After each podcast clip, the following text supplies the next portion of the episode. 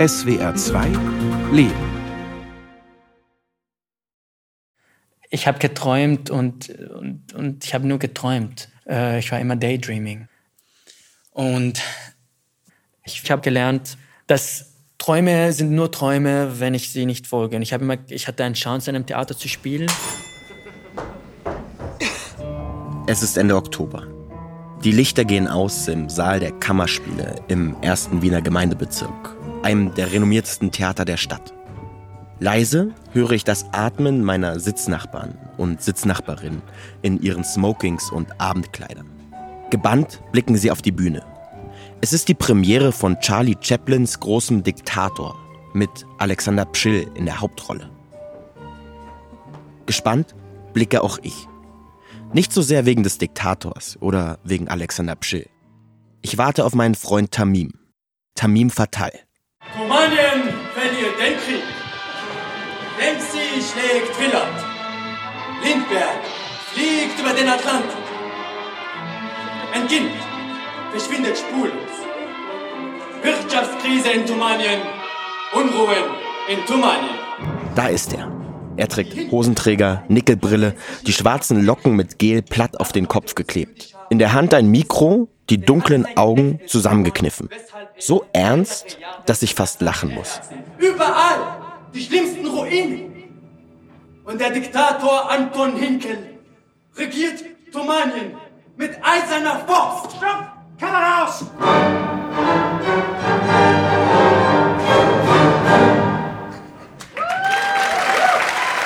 Das ist Tamim, gerade 25 Jahre alt. Vor sieben Jahren aus Syrien selbst vor einem großen Diktator geflohen. Nicht vor Anton Hinkel, wie Charlie Chaplins Hitler-Parodie heißt, sondern vor Bashar al-Assad. Und da steht er jetzt. Auf der Bühne zwischen all den Theatergranden, vor all den schick gekleideten, im Herzen der Wiener Bohème und spielt und spielt und spielt, als hätte er nie etwas anderes gemacht. Und bei jedem Stück und bei jeder Premiere staune und staune ich wieder und frage mich, wie zur Hölle hat der Junge das geschafft? Wien im Herbst. Die Sonne scheint durch die Häuserschluchten auf den Beton. Die Blätter der wenigen knochigen Bäumchen zwischen den habsburgischen Barockbauten werden langsam gelb und rot.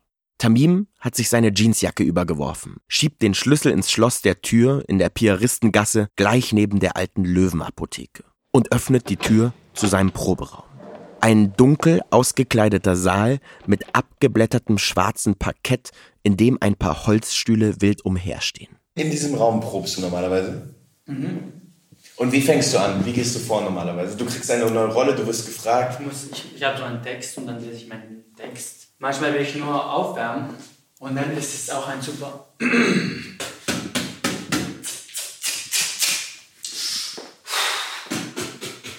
Und dann fängt Tamim an zu spielen. Nur für mich. Wie aus dem Nichts, als würde ihn ein Blitz durchzucken. Die Herrschaften, bitte mit dem Schießen noch einen Moment aufhören. Ich weiß, dass es Ihnen Spaß macht. Aber erst muss der Mensch, das mutigste Tier von allen, für die anderen Tiere Vorbereitungen treffen, die weniger mutig sind und sich nicht bis an den Abgrund trauen. Das ist kein echter Abgrund, das ist doch nur. Es ist eine Passage aus Anna Bergmanns Inszenierung von Elfriede Jelineks Stück Rechnitz, der Würgeengel. Bis vor kurzem hat Tamim das Stück mit seinem Ensemble im Theater in der Josefstadt gespielt. Ich habe gehört, wie mein Kollege zu dem einen, der zuerst in seine eigene Probe fiel, noch sagte, fremder Mann, ich verhafte dich ungern, aber es muss sein. Denn ich wurde schließlich angewiesen, das zu tun. Mein Kollege traf bei seinen Opfern auf vollstes Verständnis. Es war schließlich ein Befehl. Bitte hören Sie einen Augenblick damit auf, nichts zu sagen. Bitte hören Sie einen Augenblick damit auf, nichts zu sagen. Bitte. Als er fertig ist, lässt sich Tamim neben mir auf einen der Stühle fallen. Was passiert, während du diese Stelle sprichst auf der Bühne? Ähm, um was geht's? Was ist deine Rolle in dieser Geschichte? Ich bin ein, ich spiele einen Jude, der, ähm, der wegrennt von den Nazis, aber doch dann am Ende erwischt wurde. Und das ist sein letzter, das ist sein letzter Message, bevor er dann, bevor er dann umgebracht äh, wurde. Und, das Stück basiert auf einer wahren Geschichte. Der Ermordung von circa 200 Jüdinnen und Juden in der burgenländischen Ortschaft Rechnitz im Jahre 1945, kurz vor dem Einmarsch der Roten Armee. In Wirklichkeit ist er auch gestorben. Und was ist auch ein, was ein Unterschied zwischen unser Stück und was in Wirklichkeit passiert ist, er könnte in Wirklichkeit nichts sagen. Er hatte keinen letzten Monolog, was das Kunst mir das Chance gibt, ihm ein paar Sätze zu sagen. Das sind nicht meine Sätze, sondern auch was, was, was die Friede Jelinek gedacht, was er sagen könnte, bevor er dann, wenn er weiß, er wird jetzt ermordet. Ja, und ich hatte das, die Privileg, äh, ihm zu spielen jemanden, der äh, auch, der was auch Ähnliches an mir hat. Und das, an das habe ich mir gedacht, ja, hier sehe ich ihn in mir, aber ähm, wo siehst du ihn in dir? Ähm, er wurde, also er ist geflüchtet, er ist weggerannt. Und das bin ich auch. Ich bin auch weggerannt. Er ist ermordet, ich habe es aber geschafft zu leben.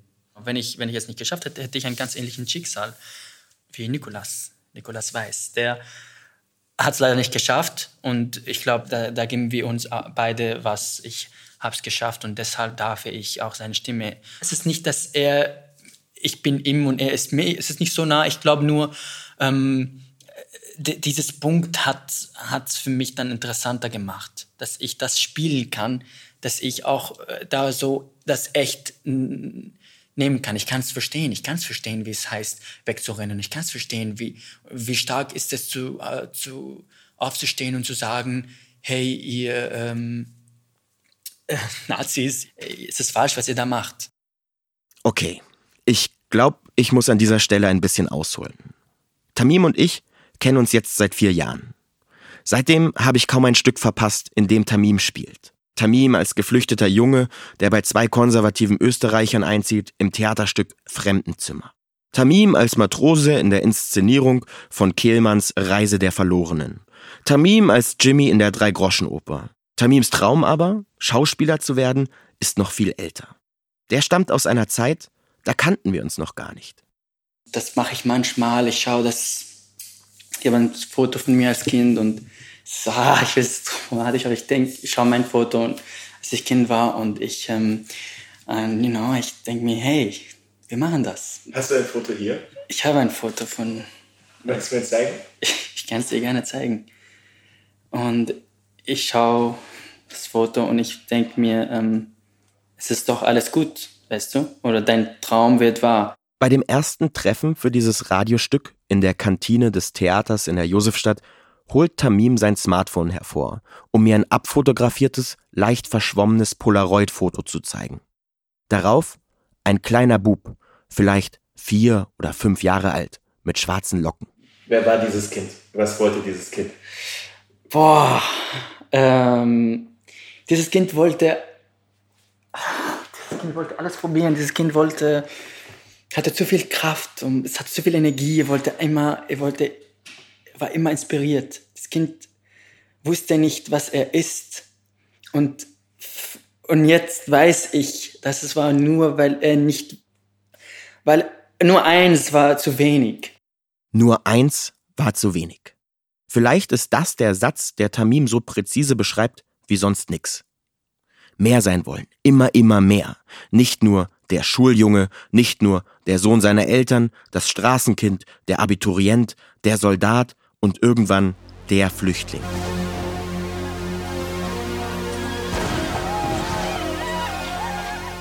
Damals, als Kind, schaut Tamim Filme.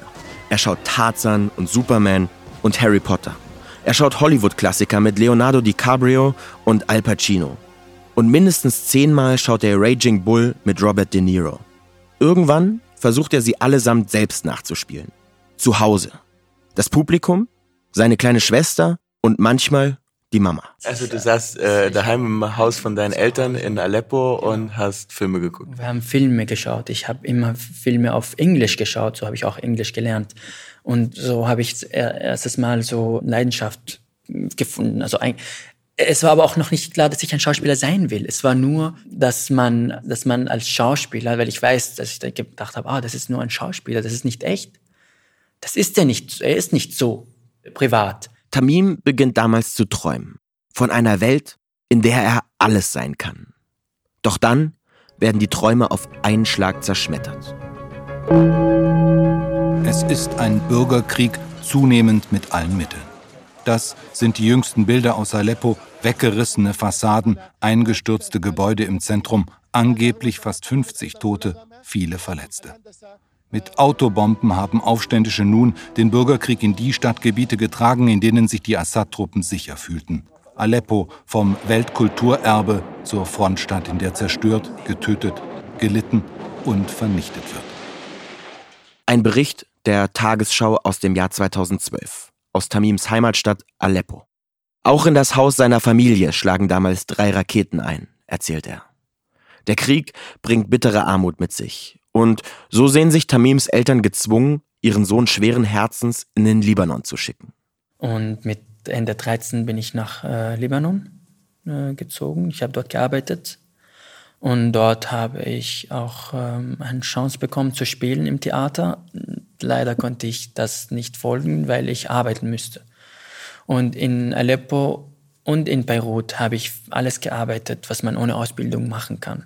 Ich, hab, ich war ein Shisha-Mann, ich habe ähm, Süßigkeitengeschäft gearbeitet, ich war ein Kellner, ich war ein Cashier. Wie hast du gelebt oder wie, also als Ende 13-Jähriger, wie überlebt man als Ende 13-Jähriger? Nein, ich, das weiß ich auch nicht. Ich habe es irgendwie äh, geschafft. Ich habe in WG gelebt und immer wieder neue Jobs gemacht und ich war, obwohl ich Ende 13 war und jetzt denke ich mir, gut, das, ich war wirklich jung, aber ich war viel, glaube ich, viel reifer und ich musste viel reifer sein. Als Tamim im Supermarkt arbeitet, läuft er jeden Morgen am Theater vorbei. Er sieht die Schauspieler hineinhuschen. Manchmal wirft er selbst einen Blick hinein, sieht, wie sie auf der Bühne proben. Als er eines Sonntags frei hat, fragt ihn ein Freund, ob er nicht mitkommen möchte. In eben dieses Theater. Und ich bin im Theater mit, mitgekommen und ich habe äh Proben angeschaut von libanesischen Schauspielern auf der Bühne, einem Regisseur, ich kann keinen Namen mehr. Ich habe dann nur zugeschaut und dann hat der, der Regisseur gemeint, willst du mitmachen? Und ich habe ähm, und dann habe ich ein bisschen gespielt so und dann äh, hat er mir angeschaut nachher und sagte, komm morgen, du kannst mitspielen. Und hat mich, das hat mich total gefreut. Und trotzdem muss Tamim dem Regisseur absagen. Er hat schlicht keine Zeit. Aber ich könnte nicht weil ich arbeiten müsste, weil ich Geld verdienen muss für die Miete und für meine Eltern. Und äh, ich habe dann, und das war der Weg von meiner Wohnung, von meinem Weg hier zur Arbeit, dass ich immer diesem Theater vorbeigegangen bin. Ich habe es immer geschaut, ich habe immer gedacht, einmal werde ich spielen. Tamim ist weiter zum Träumen verdammt. Noch klappt es nicht mit dem Schauspiel und es klappt auch nicht, als er zu seiner Familie zurückkehrt nach Aleppo, um die Schule fertig zu machen. Der Krieg dort hat das Theater zerstört. Und als Tamim 18 wird, hat er überhaupt keine Zeit zum Träumen mehr. Da wird er vor die Wahl gestellt. Kämpfen oder fliehen. Und dann, als ich 18 geworden bin, musste ich ins Militär. Und dann musste ich alles verlassen, auch wegrennen. Und meine Eltern haben mir ähm, es war meine Wahl, die haben mir gesagt, es ist dein, kannst, auch, kannst machen, was du willst. Und ich wollte aber auch gar nicht ähm, eine Waffe haben, nicht ins Militär äh, zu ziehen und ähm, jemanden umbringen zu müssen oder das auch zu sehen. Ich wollte, ich hatte Angst, dass ich dann, wenn ich das mache, dass ich jemand anders bin. Ich hatte wirklich Angst, dass ich dann zu einem Mensch, der kein Mensch ist. Ich, ich werde dann niemand, der kein, kein, kein Herz hat. Und so flieht Tamim ein zweites Mal aus Aleppo. Diesmal muss er durch das Gebiet des sogenannten Islamischen Staates. Um nicht aufzufallen, rasiert er sich seine schwarzen Locken ab. Als er aufgehalten und befragt wird, spielt er den Terroristen vor, dass er ein Bauernjunge aus der Region ist. Schließlich gelangt er in die Türkei. In einem kleinen Küstenort steigt er auf ein Schlauchboot, das ihn auf die griechische Insel Lesbos bringen soll. Als ich da im, im Boot war, von, äh, von der Türkei nach äh, Mytilene, nach Griechenland, ähm, mitten im Ozean, habe ich mir gedacht, ähm, und das klingt so dramatisch, aber damals habe ich es mir wirklich gedacht, ich habe mir gedacht, ich habe es so oft jetzt geschafft, nicht zu sterben. Und als ich dort war im Boot, habe ich mir gedacht, ja, jetzt fängt es für mich ein neues Leben. Und ähm, ab diesem Punkt kann ich alles machen, weil ich könnte jetzt auch eher tot sein. Und das war, es war irgendwie eine Gedanke, die mich auch sehr befreit. Irgendwie, ähm, ich lebe jetzt ein neues Leben und die, die nur extra ist, irgendwie. Alles, was jetzt kommt, ist extra. Dieser Satz wird gewissermaßen zum Motor für Tamims neues Leben. Und deshalb, als ich dann nach Österreich gekommen bin, wusste ich, ja, jetzt kann ich eigentlich doch alles sein, wirklich. Und deshalb war eine ganz große Motivation. Ich ähm, kenne mich, ich weiß, dass ich viel mehr geschafft habe. Und was ist das jetzt, ein Schausch in einem Theater zu spielen, zum Vergleich in einer Notsituation? Ich, es war alles so einfach. Tamim ist keine zwei Monate in Österreich, spricht nur wenige Brocken Deutsch, als ihn im Frühjahr 2016 eine Freundin die Adresse vom Theater an der Wien gibt, wo Tamim sich kurz darauf vorstellt.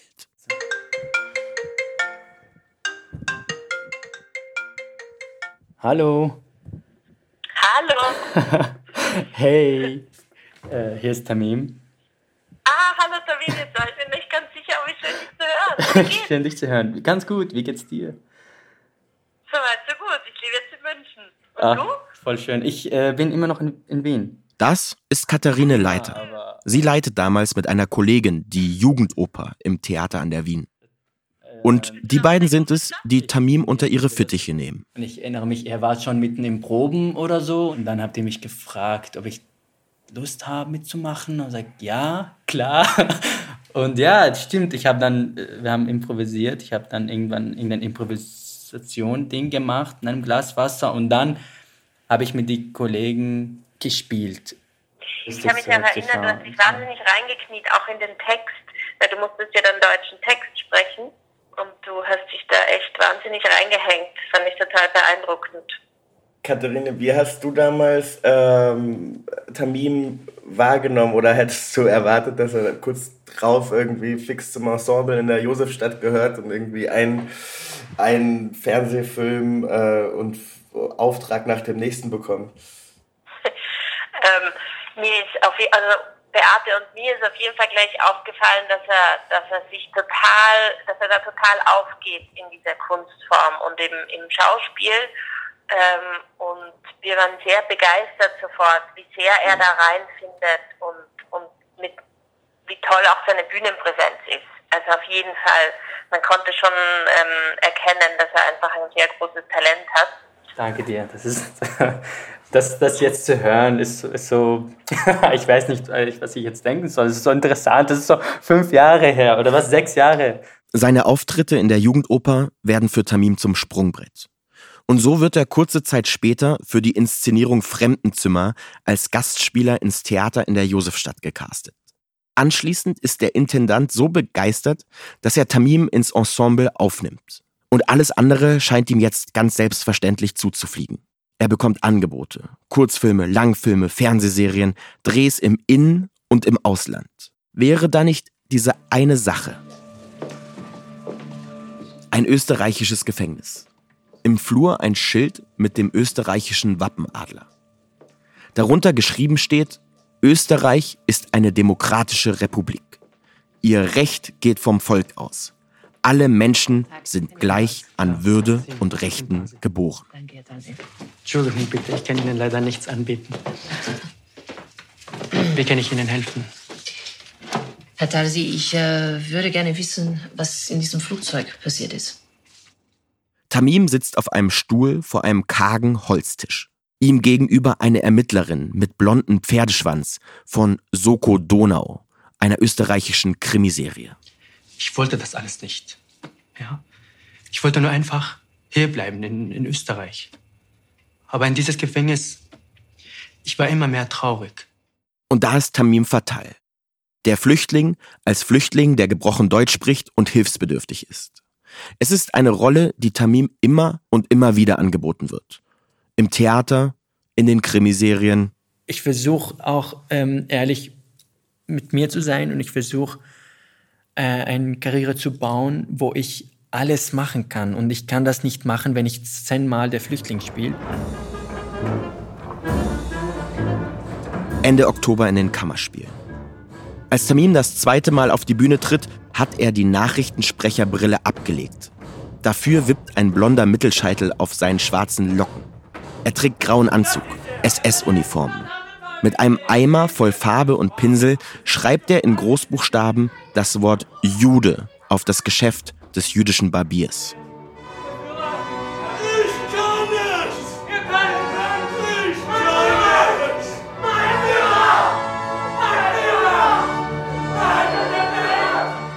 Als Tamim das nächste Mal wiederkommt, hat er ein Kostüm an und zeichnet ein Porträt des Führers.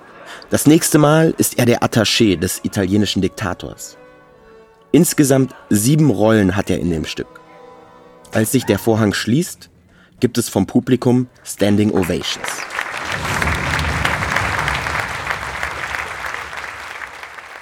Zusammen mit zwei Freunden und Tamims Freundin warte ich vor dem Hinterausgang. Als Tamim auftaucht, hat er eine rote Rose in der Hand, die er lächelnd und ein bisschen verschämt seiner Freundin überreicht. Meine Lieben. Hallo. Schön hast du gespielt. Ah, voll schön, urgut. Schön, dass ihr gekommen seid. Ja, danke dir. Voll lustig. Cool, ja, es, hat, es macht Spaß. Es ist voll cool. Ich werde jetzt interviewt.